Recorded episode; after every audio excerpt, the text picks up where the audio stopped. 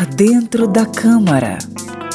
Quando um projeto de lei ou outra proposição qualquer são apresentados, é necessária a atribuição de um relator. Eu quero formalmente, como relator da matéria designado por Vossa Excelência, é o relator que faz o detalhamento da proposta e elabora um parecer, ou seja, ele expõe opiniões próprias sobre ela. Quando apresenta o voto, o relator destaca a pertinência do projeto, se deve ser rejeitado ou aprovado. A aprovação pode ser total ou em partes.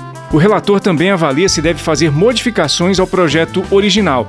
Muitas vezes, dependendo da complexidade da proposta, o relator conversa com líderes partidários e do governo e com especialistas para elaborar o parecer.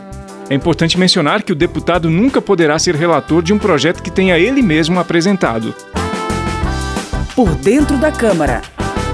Conheça a linguagem do plenário e das comissões da Câmara dos Deputados de maneira fácil e descomplicada.